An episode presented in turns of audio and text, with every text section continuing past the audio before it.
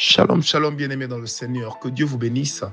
Bienvenue, bienvenue dans cette tranche de bénédiction matinale avec le serviteur de Dieu, l'esclave volontaire de Jésus-Christ, Francis Ngawala.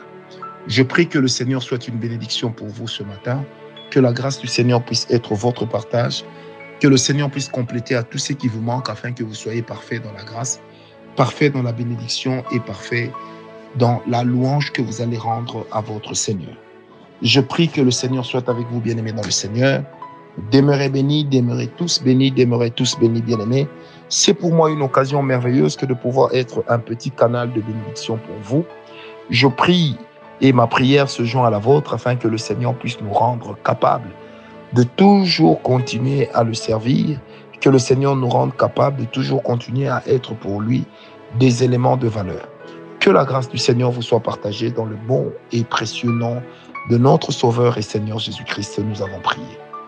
Alors bien aimé, j'aimerais vous partager encore un texte dans la parole de Dieu, un morceau de la merveilleuse parole de notre Seigneur et notre Dieu. Genèse 31, versets 13 à 21. La Bible dit, Je suis le Dieu de Bethel où tu as oint un monument, où tu m'as fait un aveu. Maintenant lève-toi, sors de ce pays et retourne au pays de ta naissance. Rachel et Léa répondirent et lui dirent, Avons-nous encore une part et un héritage dans la maison de notre Père.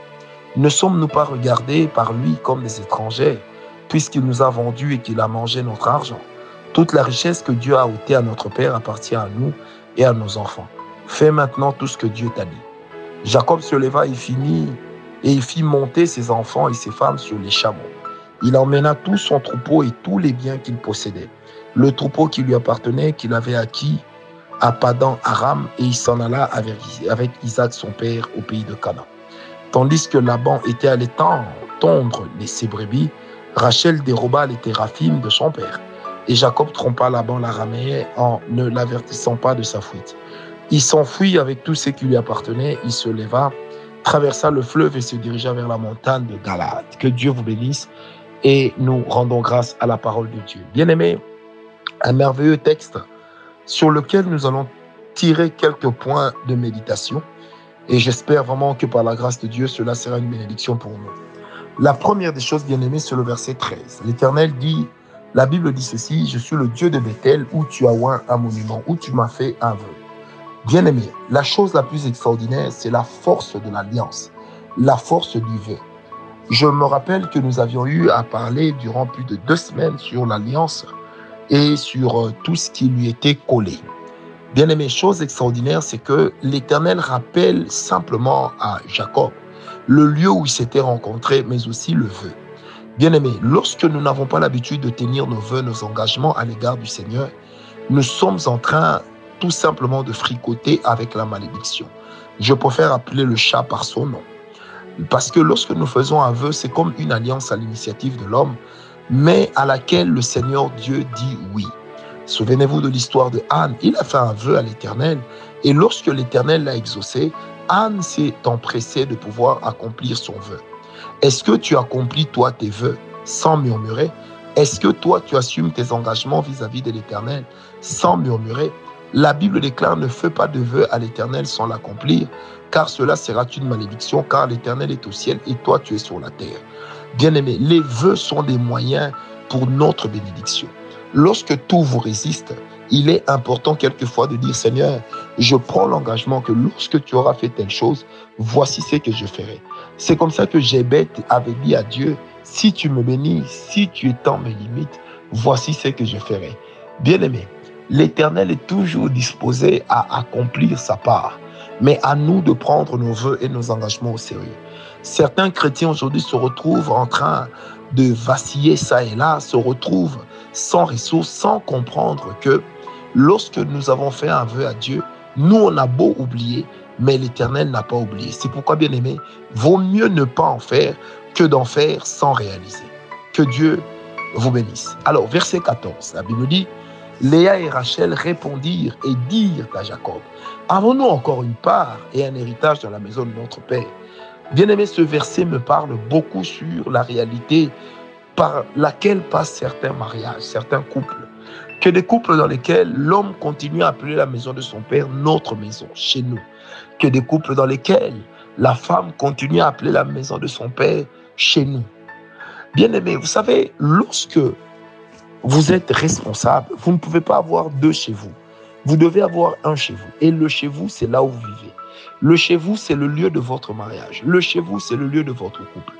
Je me rappelle avoir rencontré un couple pour lequel la femme me dira, prophète, je ne comprends pas, mais c'est que à chaque fois que j'ai un problème avec mon mari, quelque chose me pousse à rentrer chez nous. Je dis, madame, justement, le problème, c'est celui-là. Dès que la maison de laquelle tu es sorti, la maison où tu as grandi, demeure chez vous, ça veut dire qu'il y aura toujours quelque chose qui va te rappeler là-bas. En fait, il est possible que l'homme seul puisse travailler pour rendre un lieu hôtel, alors que même le diable est étonné de cette réalité.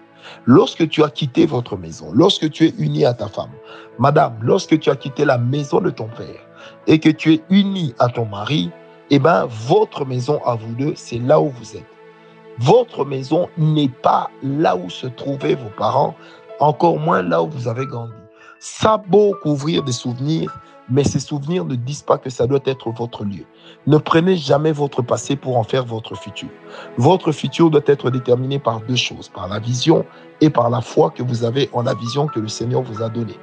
Ne transformez jamais, bien aimé, une chose que l'Éternel a oubliée, une chose que l'Éternel Dieu a passée, ne, le, ne la transformez jamais en un lieu de prédilection. Alors je prie vraiment ce matin que la grâce de Dieu fasse que nous soyons tous détachés de nos maisons familiales, que chacun de nous avance. Alors, je voudrais dire également ceci à quelqu'un qui me suit. Lorsque dans tes rêves, tu vois toujours la maison de ton père, tu vois toujours le lieu où tu as grandi, peut-être même que vous étiez locataire, mais ces rêves reviennent et ces rêves sont résurgents.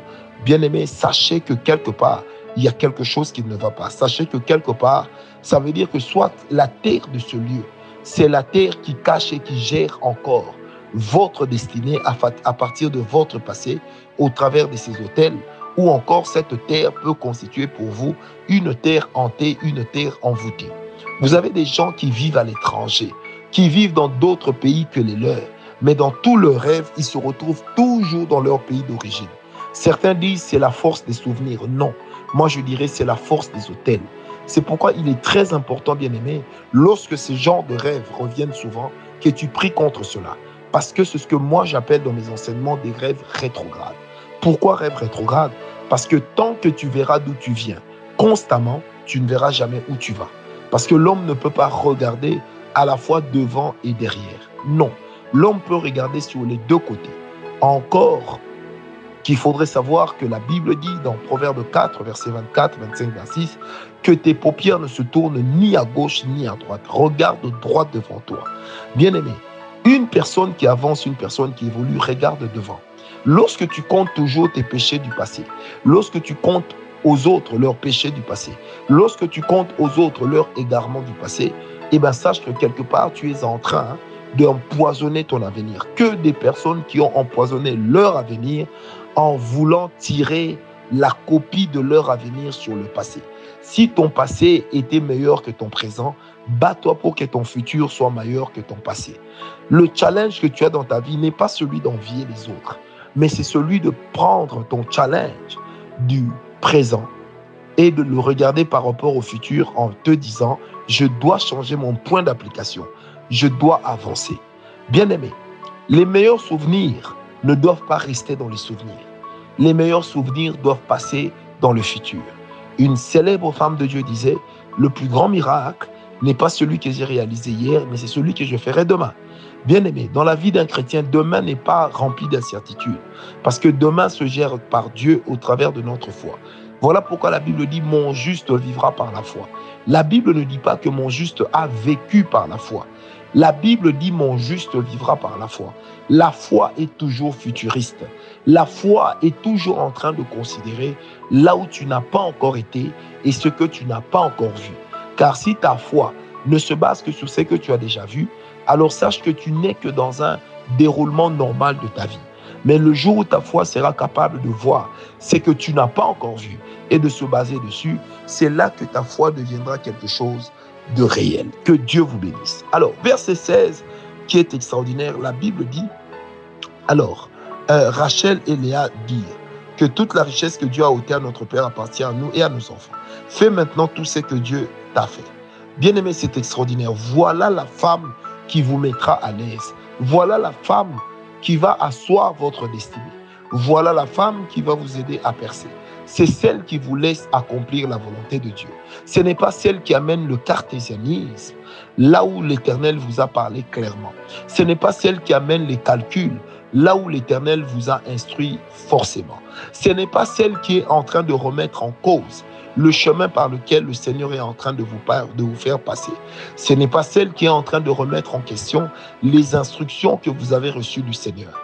Bien aimé, il est très important d'avoir un homme ou d'avoir une femme dans sa vie qui vous dise faisons ce que Dieu t'a dit, je te fais confiance. La meilleure confiance n'est pas la crainte de l'infidélité. Non, mais la meilleure confiance, bien aimé, c'est surtout la crainte de trahir Dieu. Restons avec le Seigneur, marchons avec lui et laissons cette grâce nous remplir et cela au nom de Jésus. Bien-aimé, que l'Éternel te bénisse, que l'Éternel soit avec toi, que la grâce du Seigneur notre Dieu puisse marcher avec toi. Que ce matin soit un matin révolutionnaire, un matin révolutionnaire, afin que tu t'établisses dans ce que l'Éternel t'attend et que tu entres sur le circuit de ta bénédiction, que tu empruntes l'autoroute de la grâce de Dieu à one way, là où il faut seulement filer pour atteindre le but. L'apôtre Paul s'est permis de dire aux Philippiens, je cours pour atteindre le but. Je ne cours pas comme battant l'air, mais je cours pour atteindre le but. Que la grâce du Seigneur ce matin puisse être votre partage. Que la main de Dieu puisse éclairer la lanterne de chaque personne. Que la main de Dieu puisse nous aider à savoir dire non lorsqu'il le faut. Que la main de l'Éternel puisse nous amener à établir une force spirituelle extraordinaire.